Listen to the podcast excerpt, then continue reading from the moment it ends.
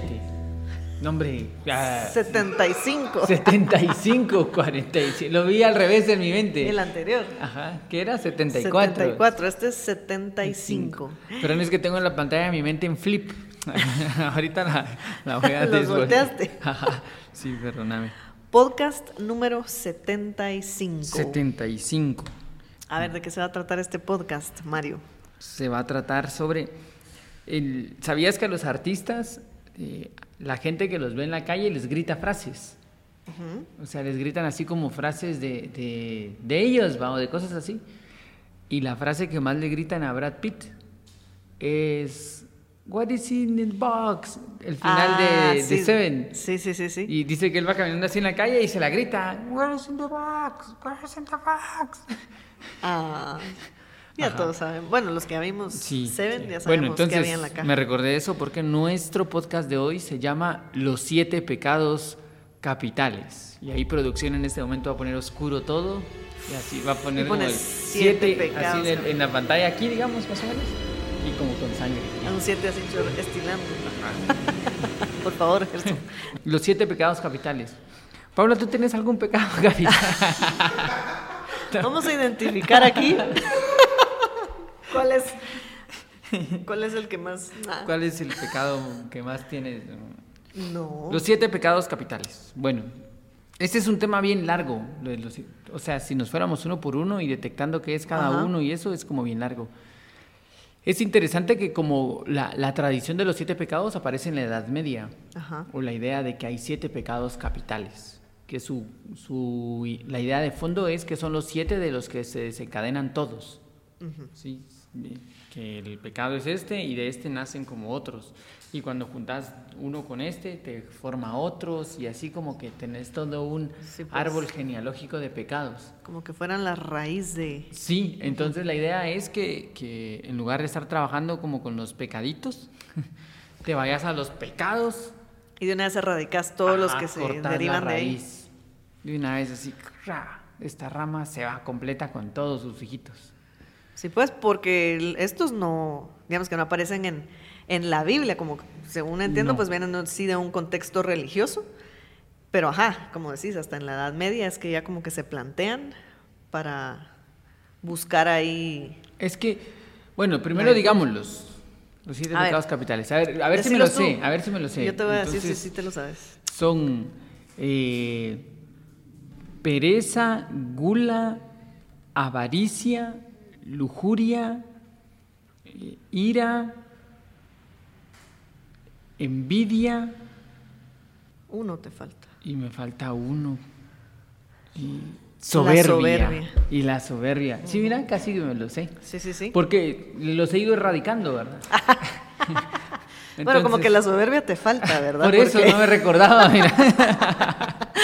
Era, la- era el único. Ese es el que te hace falta, Solo sí. ese, mira, y listo. El- Sí, toda esta aparición de los siete pecados capitales eh, que se da durante el periodo de la Edad Media, en la Edad Media como que la filosofía toma ciertas características puntuales y entonces empiezan como algunos periodos de la filosofía que se conocen como la... Primero empieza la patrística y de la patrística llega algo que se llama la escolástica. Ajá. Y en la escolástica se desarrollan como toda esta filosofía cristiana que puede ayudar a entender un poco más la propia religión sin salirse de los parámetros que la religión determina. Entonces, si ya tenés como los parámetros bien definidos, si, si toda la idea de la filosofía era encontrar la verdad, pero en- ya se encontró porque en la parte de la Edad Media la verdad ya estaba desarrollada, que la verdad era Cristo, entonces no había mucho como por dónde irse. Sí, pues. Sí, descubramos la verdad, ya la encontramos, es Cristo. Y ahora. Ah, ¿y qué? ahora qué hacemos, verdad? Si nos quedan mil años. bueno, ellos no sabían cuánto les quedaba. Sí, pues. Pero entonces como que se queda esto, ¿qué hacemos? Bueno, tratemos de entender cómo vivir más esta verdad. Y en esa búsqueda de cómo vivir más esta verdad, fueron descubriendo que el, el camino era atacar al mal o descubrir el mal que estaba en nosotros. Y por ahí aparecen los siete pecados capitales. Sí, pues. O sea, es, es tratar de encontrarlos por ese lado. No hay, uno, no hay una sola fuente que hable de siete pecados. Hay, depende de la fuente, incluso pueden cambiar y, y cambian alguno por otro o agregan pecados, pueden ser 14 pecados capitales.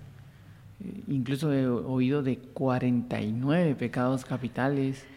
Sí, yo algo así había visto también, que este papa, que es el que empieza con eso, como que tenía una lista más grande y luego pues se reduce a, como decís tú, como estabas diciendo, a estos siete de donde se derivan ya, pues todos, como llegar al, al principal, digamos, que ya puede ayudar a erradicar varios si logras como eh, eh, erradicar ese mal en ti. Sí, hay ahí una, una mm, como búsqueda de cuáles son las causas que no me permiten vivir esta verdad, porque esa es la idea de, del- de la escolástica. Nosotros ya tenemos revelada la verdad. ¿Por qué no puedo vivirla? O sea, si ya sé que eso es. ¿qué me impide a mí poder vivir esta verdad? Pues tiene que haber algo que me someta, empuje, a orille a no poder hacerlo. Y eso es el, El el pecado. pecado capital. Entonces encontrar el pecado capital y ya después, Sí, una pues, vez lo cortás, ya se fue toda la rama de ese pecado, ¿verdad? De, de esto, de, de toda esa teoría que, que va a ser como finales de Edad Media, un poquito antes, creo que el que más fama le da es este señor llamado Dante, que Dante Alighieri cuando escribe la, la comedia, el- la comedia trata de, de cómo Dante, en búsqueda de perdido, porque así inicia, justo en la mitad de mi vida me vi perdido por senda vía, o sea, él está perdido, y en esa perdición lo someten algunos males alrededor, y le aparece una persona que es Virgilio y le dice, tranquilo, yo, Yo te, te conduciré. Ajá. ¿Y a dónde van a ir? Van a ir a buscar a Beatriz. Pero para poder entrar, a- para poder encontrar a Beatriz tienen que atravesar toda la parte del infierno y para poder pasar por el infierno tienen que pasar por el purgatorio. Entonces la comedia se divide en el purgatorio, en el infierno y en el paraíso, que son como las tres partes.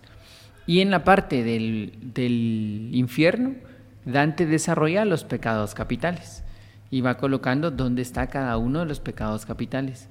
Y determina también, un poco basado en la mitología griega y un poco en la tradición cristiana, qué castigo le caería a cada uno de los, de los Pecadores. pecadores. Ajá. Según la categoría en donde... Según la categoría en ¿En donde estén. están? Ajá, sí, la, la categoría. El pecado, y, y el pecado es como, perdón, el castigo es como, como poético en relación a lo que hacían. Creo que el de la soberbia es que están condenados a tener las cabezas gigantes y que no pueden levantarlas del suelo. Sí, a la gran. Ese fue, a propósito pues de la Divina Comedia, fue el primer libro que leímos en nuestro club de lectura.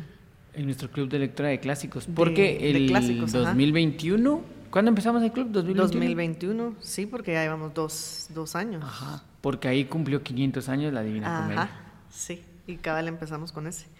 Pero sí, ajá, eso que decís, sí, eran, eran unos castigos bien poéticos, ¿verdad? Que hasta uno se los sufría leyéndolos. Le- Pero va en relación a eso, va, Sí. va digamos que él populariza la idea de los, de los pecados capitales. Eh, cuando él saca el libro, la parte que más, o, o entiendo que de la comedia, la parte que más se lee, que incluso sale como en una versión sola, es la El parte del infierno. infierno. Ajá. Ahí hay una cosa ahí medio, medio morbosa, Morbosa, de querer ajá. entender. Y, y claro, él no coloca así como pecado número uno o pecado número dos, pero sí demuestra como los pecados. Y ya más adelante se fue pu- popularizando más la idea de los siete pecados capitales. Sí. Sí, es... Y que digamos con eso que hablabas al inicio, que hoy, digamos, en nuestra época, la película de Seven también como que trae a colación un poco esto y que a veces que, bueno, si no la han visto, Pero la... la- spoiler alert, decís vos, ¿De qué año es la película? el, no sé, pero digamos que el, el criminal estaba leyendo la Divina Comedia, o sea, él tenía el, el libro y un poco como que inspirado ahí, empieza con todos estos... Es que quiero saber... si- Crímenes. voy a... Del 95, ya, ya voy a dar es- ah, spoilers porque ya del Sí, ya- ya 95 para acá si no ya han han, pasado cuánto? Casi 30 años. A la gran. Olo. Si no las viste en 30 años, Sí, ya. Ya, ya, sí. Yo creo que en 30 años ya la vimos unas cuantas veces. Yo ya la vi varias veces. Seven eh, es una película de David Fincher que se basa en la historia de un asesino en serie que tiene como una idea de purificación del mundo, dándole como una enseñanza a todos. Ajá. Y para esta enseñanza planea durante toda su vida siete asesinatos. Y los siete asesinatos son en relación a cada uno de los pecados capitales. Es más, para poder atraparlo, lo que hacen es que comparan las búsquedas en bibliotecas Sí. de, de- de cada una de, de- las lecturas. Y descubren que hay un tipo que eh, yo, yo no recuerdo cuál era la palabra que usaban en inglés, pero en los subtítulos aparecía como Juan Fulano. Sí, Don Joe es en inglés. Que es, por decir. Juan X. Fulano, ajá. Que él sacaba la- los libros y se dieron cuenta de que la Divina Comedia la había sacado varias veces junto con Ajá. otros libros. Y ahí llegan a él como a, A descubrirlo. ajá, a descubrir Sí. quién era esta persona. Ajá. Fuerte, ¿verdad? Esa película. Sí, súper, súper fuerte. Y, y van, pues él, él descubren como los siete pecados. Es bien, a mí me gusta mucho el- el- una de las frases de la película, que el personaje de la película se centra en los últimos siete días Ajá. de un detective que se está retirando. Y este detective dice, se terminó, yo ya estoy viejo, ya no quiero más esto, y viene un nuevo detective. Entonces ese cambio de generaciones, del método viejo al método nuevo. Y el detective que ya se está yendo tiene como toda la experiencia del mundo y el nuevo pues como es joven, ¿verdad? Ajá. Así como se las pica, se las lleva, las se las... Ajá. Eh, y en estos siete días, el primer día que él ya se va a ir, sucede el primer caso. Encuentran el primer pecado, pero todavía no lo saben, todavía no saben que es un pecado capital. Y con este, co- con este, ¿qué es? Como hallazgo, empiezan como a abrir todo esto y hay un momento en donde el jefe de este le dice, ¿por qué te retiras? ¿Cuál es la idea de que te retires? Y él le dice, eh, el otro día leí en las noticias de un hombre que sin ningún pretexto se acercó a otro y lo apuñaló. Y antes los crímenes tenían una razón, tenían un motivo. Ahora no, ya no entiendo qué está pasando con el mundo. Esa es la razón por la que él se, va, a retirar. Ajá. Y entonces la película, como que lo que busca demostrar es que sí, el mundo se ha ido enloqueciendo. Ajá, y que un poco, digamos, este asesino, pues él obviamente es el, el que planea estos asesinatos, pero él al final como que su justificación también un poco es, bueno, ellos murieron por su pecado, o sea, digamos que él solo les dio un empujoncito para que siguieran cometiendo ese pecado que los llevara a la muerte, digamos. Y, o sea, es, es bastante mm, fuerte, la verdad, a mí me parece bien fuerte esa película. Y lo que él dice incluso, pero pues sí, hasta qué punto uno insiste en algún pecado de estos que de veras te puede llegar a, digamos, a matar moralmente, pues, Ajá, como que él se ve como una especie de... de héroe. No, no es héroe, él incluso lo dice, yo soy solo como el, el que está revelándolo. Ya. que, que se conecta con lo que está pensando el primer personaje. El primer personaje no sabe por qué el mundo está actuando así, no tiene sentido para él. Y es lo mismo que dice el criminal. Sí, fíjate. Este mundo no tiene sentido, entonces los tengo que demostrar. Pero sí también al final un poco, digamos que tienen esa misma idea principal, pero digamos que el detective al final dice, bueno, pero la, la humanidad tiene la capacidad de ser mejor, ¿verdad? Que es lo que el otro cree que Sí, no. Pero es lo- eh, creo que eso es lo bonito de la película, Ajá. que de un lado tenés al detective y de un lado tenés al villano. Y en medio tenés a este personaje, que es el policía nuevo, que tiene que elegir hacia qué camino se va. Sí, si sí. sigue el camino del bueno o si sigue el camino del malo, que por cierto elige el camino del malo. Sí, qué fuerte. O sea, sí, sí tiene ese sentido. Es más, la película termina con una frase del, del detective viejo que dice, eh, Hemingway alguna vez escribió, eh, el mundo está mal, pero vale la pena luchar por él. Yo solo creo en la segunda parte de la, de la frase, dice algo así, Sí, como dando a entender de todavía podemos Vale la hacer pena algo. luchar. Pero lo que me parece a mí interesante es cómo los siete pecados capitales desarrollan toda esta temática de tentación del ser humano. Sí. Como de, del... La falta de autocontrol. de dominio. No, ajá, como de, del ser humano insertado en un mundo en donde hay siete cosas que lo van a hacer perderse. Sí. Y que él tiene que elegir no hacerlo. Eso es como lo que te plantean los siete pecados capitales, que te colocaron acá, te dieron un... Siga por acá, mire, y no se pierda. Pero alrededor hay siete cosas con sus derivados que van a estar como llamándote. Y entonces la lucha del ser humano es detectar a esos siete y decir no.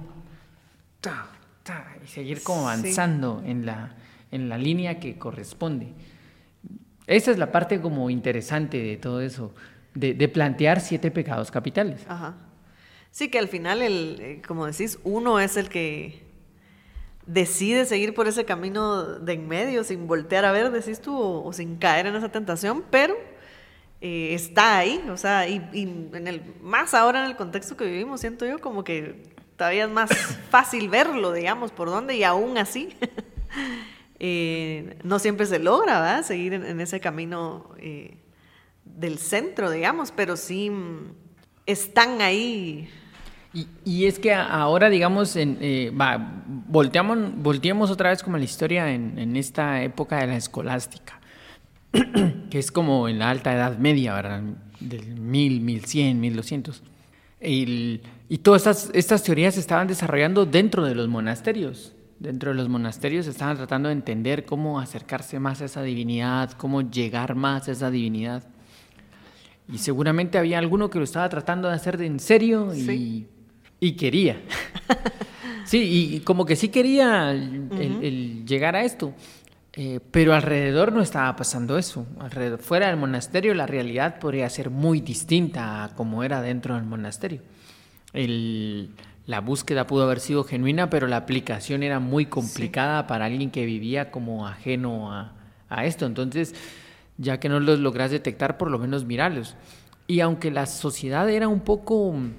Eh, ala, no encuentro otra palabra, pero la palabra que voy a usar es un poco fuerte, ¿verdad? Siempre he creído que esa es una palabra muy fuerte, ¿sabes? Hipócrita. De verdad. Ajá, sí, sí. yo no, yo la uso todo. A mí me la dicen todo el tiempo. Son mentiras. Sí. Son mentiras. Eh, sí, como que la sociedad era muy hipócrita. Entonces conocían el pecado, lo practicaban, pero no lo decían. Y el que lo hacía era mal visto, pero como que todo el mundo lo hacía y nadie lo decía. El, y después vino como el renacimiento y en el renacimiento los pecados se mostraron como, sí, no hay que hacer esto, pero porque esto es indigno, ¿verdad? Nosotros somos... Sí, pues superiores. Sí, después vino como la... No, no superiores, sino somos éticamente altos. Ah, pues. bueno. ¿Cómo vamos pues a caer en eso? Y lo mismo pasa como en, la, en el siglo de las luces. Al examinar los siete pecados es como obvio que no vamos a hacer esto si somos gente inteligente. Eso lo hace alguien que no tiene inteligencia. Pero ahorita los siete pecados capitales son virtudes. o sea, hay personas que se presentan a sí mismas como perezosos tal cual y decir, ah, sí, yo soy súper perezoso, nunca he terminado un libro. Eh, ajá, pero eso está bien o está mal. sí. sí. Y ajá, que al final de cuentas sí, decís eso y no estamos conscientes, digamos, que está dentro de una lista de pecados capitales. Entonces parece muy común, digamos, pero sí, lo que decís no es, no es virtud. Al final la virtud es lo que va a contrarrestar eso, pero hay Pero hoy, hoy es visto como, como bien pilas. Hay un capítulo de Los Simpsons que el otro día estaba recordando que llevo muchos podcasts sin mencionar a Los Simpsons. a ver, por favor, Mario. Ajá. Se, pierde, se pierden los valores. No, hay un capítulo de Los Simpson que Lisa va a la, iglesia el domingo y le enseñan que uno de los pecados más difíciles que existen es robar. No, es más, el capítulo empieza en donde están, dice algo así como año 6000 antes de Cristo o algo así. Y, están, no, y están todos en están todos en, en el desierto, pero son como los antepasados.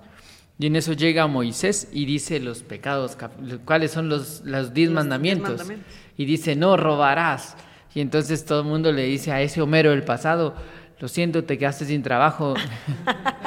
y entonces después regresa como a la actualidad. Y Lisa está en la iglesia y, no, y este pecado como que le hace mucho ruido y no quiere robar. Y poco a poco en el capítulo te, te va contando cómo el robar ciertas cosas es cotidiano. Entonces hay un momento donde March va al súper y agarra una uva y la prueba, y después prueba otra, y después prueba otra. Y ya cuando van a la caja, Lisa le dice, vas a pagar las uvas. ¿Qué uvas? ¿Las que te comiste? Lisa, solo fueron tres.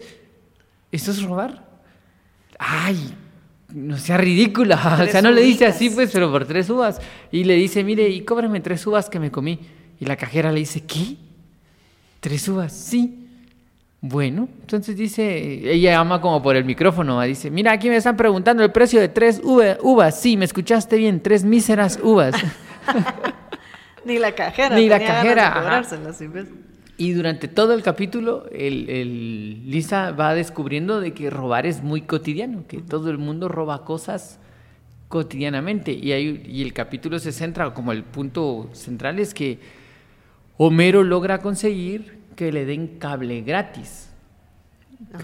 Y entiendo yo que el cable en Estados Unidos es carísimo, es muchísimo más caro. Pues en la época de los Simpsons, en los 90, haber sido súper carísimo. Y a él le dan cable gratis y como tiene cable gratis, se vuelve así como el hit en su, en su trabajo. Ah, Todo el mundo así como, ¿qué? ¿Tenés cable en directo? No, hasta el dueño de la empresa no tiene cable, ¿verdad? pero, pero, pero, sí. Y entonces va a haber una super pelea, así, la gran pelea. Y Homero empieza a invitar a todo el mundo para que lleguen. Y Lisa le está tratando de convencer para que no lo usen, que quite el cable. Y no, y no, hasta que al final eh, Lisa hace una protesta por sí sola y decide salirse de la casa mientras todos ven la pelea en el cable robado. Y entonces Homero se la queda viendo y sale súper enojado y se sienta a la par de mí. ¿Qué estás haciendo? Tú y tu maldito cargo de conciencia. Sí, pues. Ajá se le contagió.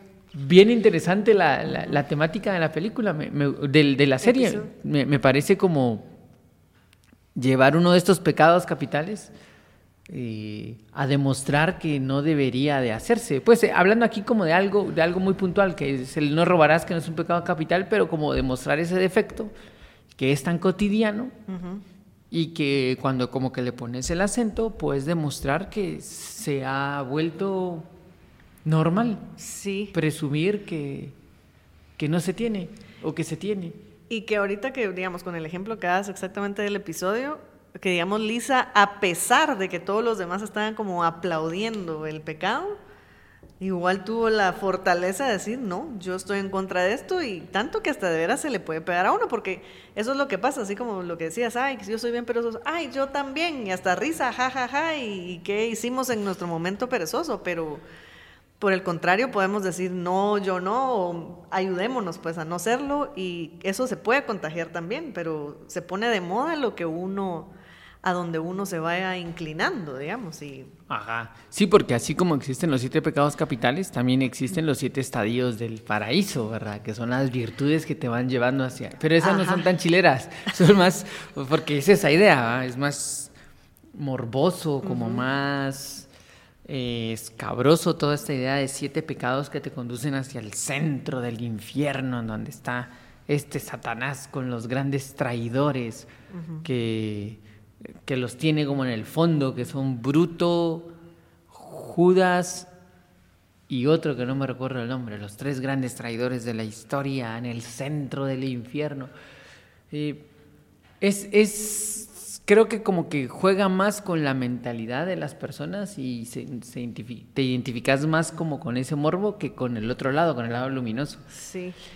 Y que al final, digamos que por, no sé si es inercia o gravedad, pues es más fácil ser perezoso, pues, quedarte acostado o sentado o no hacer es, es lo más fácil porque no requiere ningún esfuerzo, ¿verdad? Pero a eso vamos, que sí hay que contrarrestar eso con un esfuerzo que, bueno, es que valga la redundancia, que requiere esfuerzo, tenés que levantarte con esfuerzo, si no te quedas ahí mismo, o sea, pensar que por gravedad es fácil estar ahí nadando entre esos pecados capitales, digamos, pero debe haber algo que lo contrarreste y eso es ahí está el mérito, ahí está la virtud, pues en levantarte y decir, bueno, voy a ir pues a trabajar, a correr o lo que sea. Ajá. Sí, y ese hablando específicamente de la pereza, pero creo que los siete pecados tienen que ver como con la... Porque eso era como el centro de la filosofía de la escolástica. Había una lucha entre... Habían como peleas, ¿verdad? La razón y la fe. Y de otro lado estaba la, carne y el espíritu. Sí, pues como los, te tira los placeres, digamos, los, los pecados. Ajá, como que los pecados tenían que ver con el exceso de carne, o sea, el exceso de tu personalidad. Si soltás a tu personalidad, decían ellos, si soltás al cuerpo, el cuerpo necesariamente va a buscar el placer del cuerpo, ¿sí? Es como que mm, la tendencia de la materia es a caer, o sea, la tendencia, las cosas, a caerse, a buscar como su, su, su, punto más bajo. Y en cambio, para ellos lo contrario a eso era la fuerza del espíritu que tenía que ver con levantar. y, y, esta requería como de voluntad, de algo que hacía que lo que estaba inerte y en el suelo pudiera ser como levantado. Los siete pecados eran como estas raíces del, que, que, agarraban a la carne y que siempre iban a estar buscando a llevarla hasta abajo, hasta abajo. Y que ahí era donde se dedicaban las virtudes o el espíritu, o depende de la filosofía, a levantar para soltar estos siete y todos sus hijitos. Pero que lo primero habría que marcar cuáles eran, como para que yo pudiera entender cuál es el que me afecta ¿Y cuáles son como los, los más duros en general? Sí, porque, mm, ajá, como lo que decís, o sea, la materia tiende a eso. Seguramente hay, uno o dos, o, yo qué sé, que a los que uno tiende más, ¿verdad? Que tal vez son más difíciles de, de levantar.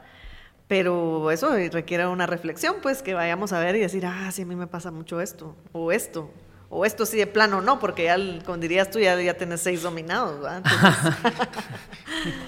pero sí, mm, sí, me parece bien interesante ahorita que lo hablabas al inicio, de que el hecho que se hayan planteado para la humanidad es para que uno pueda de veras identificarlos y alejarse, digamos, de eso, ¿verdad? Porque si no, bueno, hubo alguien que lo reflexionó, pues, y que los, los puso en una lista y que dijo, estos son.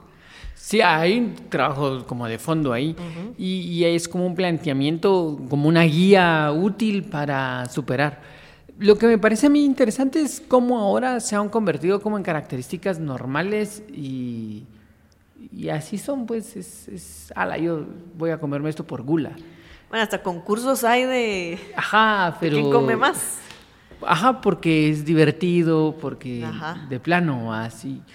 Y es como ir llamando la atención y creo que se conectan hasta ponerte con la soberbia, pues, de que tengas la atención ahí. Por ejemplo, yo pensando en ese concurso de comer. Ajá. Pues hay un público que lo está viendo, si no, no, existiría. Todos los, Yo alguna vez escuché a quien creo que era un... Sí, creo que era un mercadólogo que él decía de que si tu producto estaba conectado con un pecado capital, seguramente era más fácil venderlo. Fíjate. qué fuerte. que es verdad, ¿no? Sí. Cualquier, porque es, es la sofisticación de lo del placer. Ajá. La, sofisticación del placer en cualquiera de sus presentaciones, en cualquiera de las categorías que podría tener. Realmente los pecados, este, este planteamiento de los pecados capitales se resumen en un exceso. Sí. Es el exceso de algo. Si hay un exceso, caes en uno de ellos el, sigue siendo como la, la moderación, la, la, forma de balancearlo. Porque también al final los filósofos escolásticos, no todos, ¿verdad? Pero algunos, o sobre los que no habían cachado cómo era la onda, empezaron a disasociar su personalidad de ellos mismos. Entonces ellos creían que el problema era el cuerpo. Y por eso es que venían estas cosas como, bueno, entonces me voy a flagelar eh, para ya no hacer esto. Pues. Que es el otro, extremo, ¿verdad? Así de, no, no es tu cuerpo por sí solo el que toma esa decisión, hay, hay una mente. Pero ellos no lo lograban ver, ellos cometían este pecado y decían, el problema es mi cuerpo. Por lo tanto, sa, sa. ¿Y el pobre cuerpo qué va? Sí, él no tenía la culpa. Lo dirige El problema era la mente del que estaba ahí.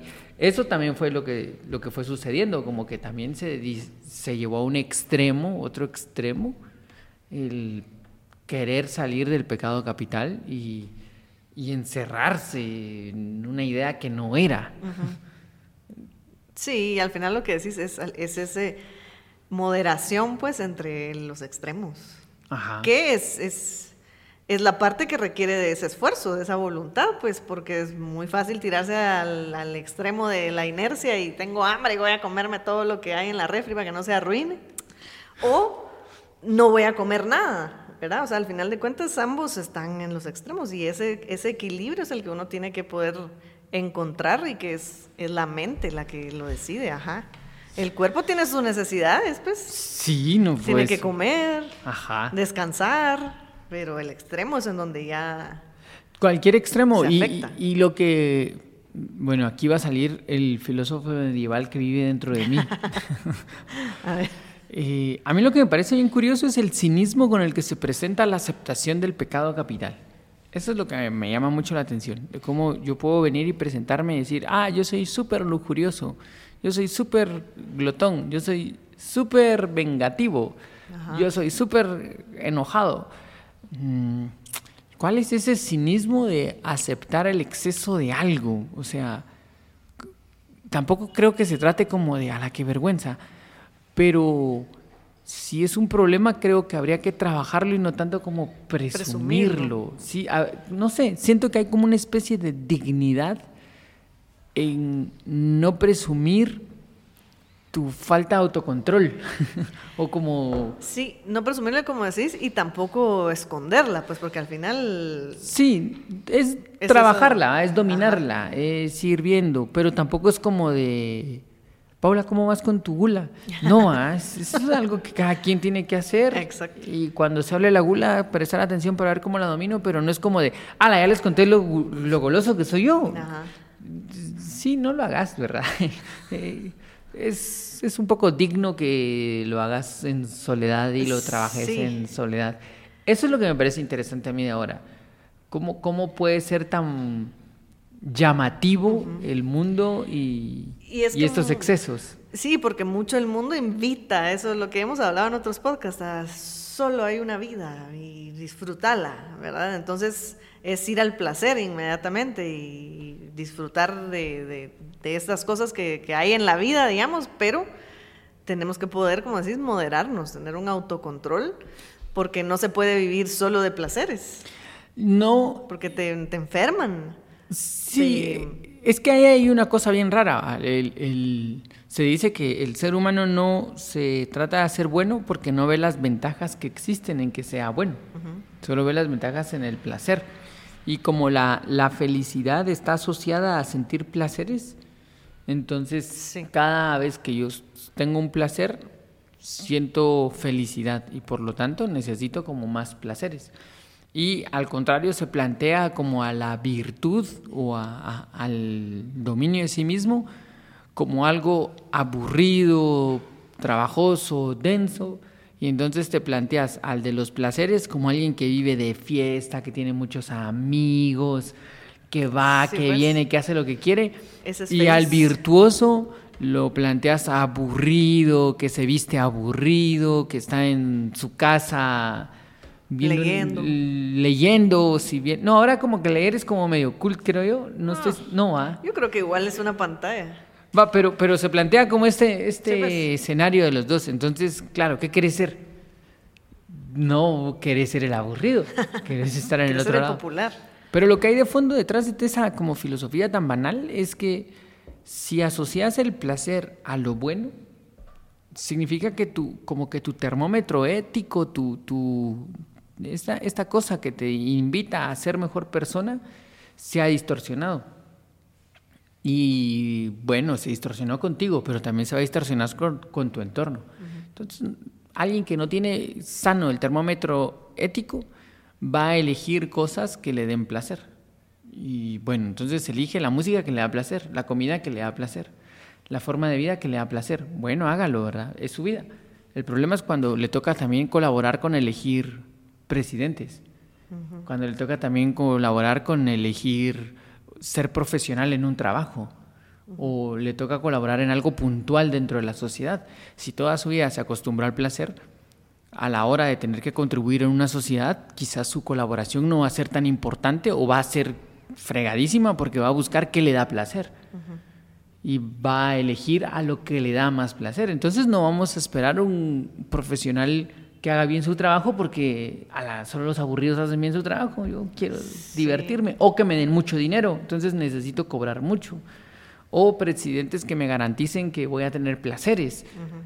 o sea, ese es el problema. El, cada quien en su vida hará lo que hará, ¿verdad? Pero cuando lo sumamos todo, generamos sociedades de ese tipo. Sí, sí. De ese tipo.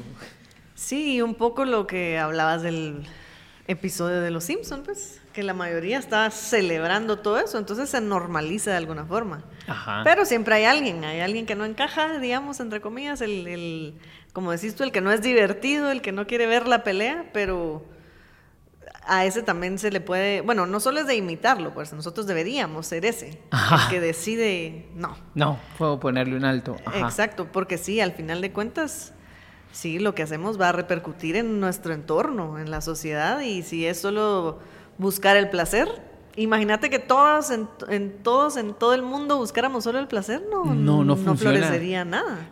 Yo tengo un amigo que trabaja en una institución gubernamental y platicando con él yo le decía, fíjate que para uno que, que, que usa las instituciones gubernamentales, siempre le da la sensación de que ellos no quieren hacer nada, ¿verdad? Que son como trabas. Siempre hay como, le falta este formulario, sí, le falta el sello del formulario y para el sello necesita llenar ese otro formulario, que también necesita el sello. Entonces, ¿qué? ¿Cómo va? Como un laberinto.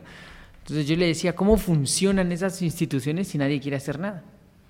Y él me decía, no, fíjate que hay muchos que no quieren hacer nada, pero siempre hay unos que hacen bien lo que tienen que hacer.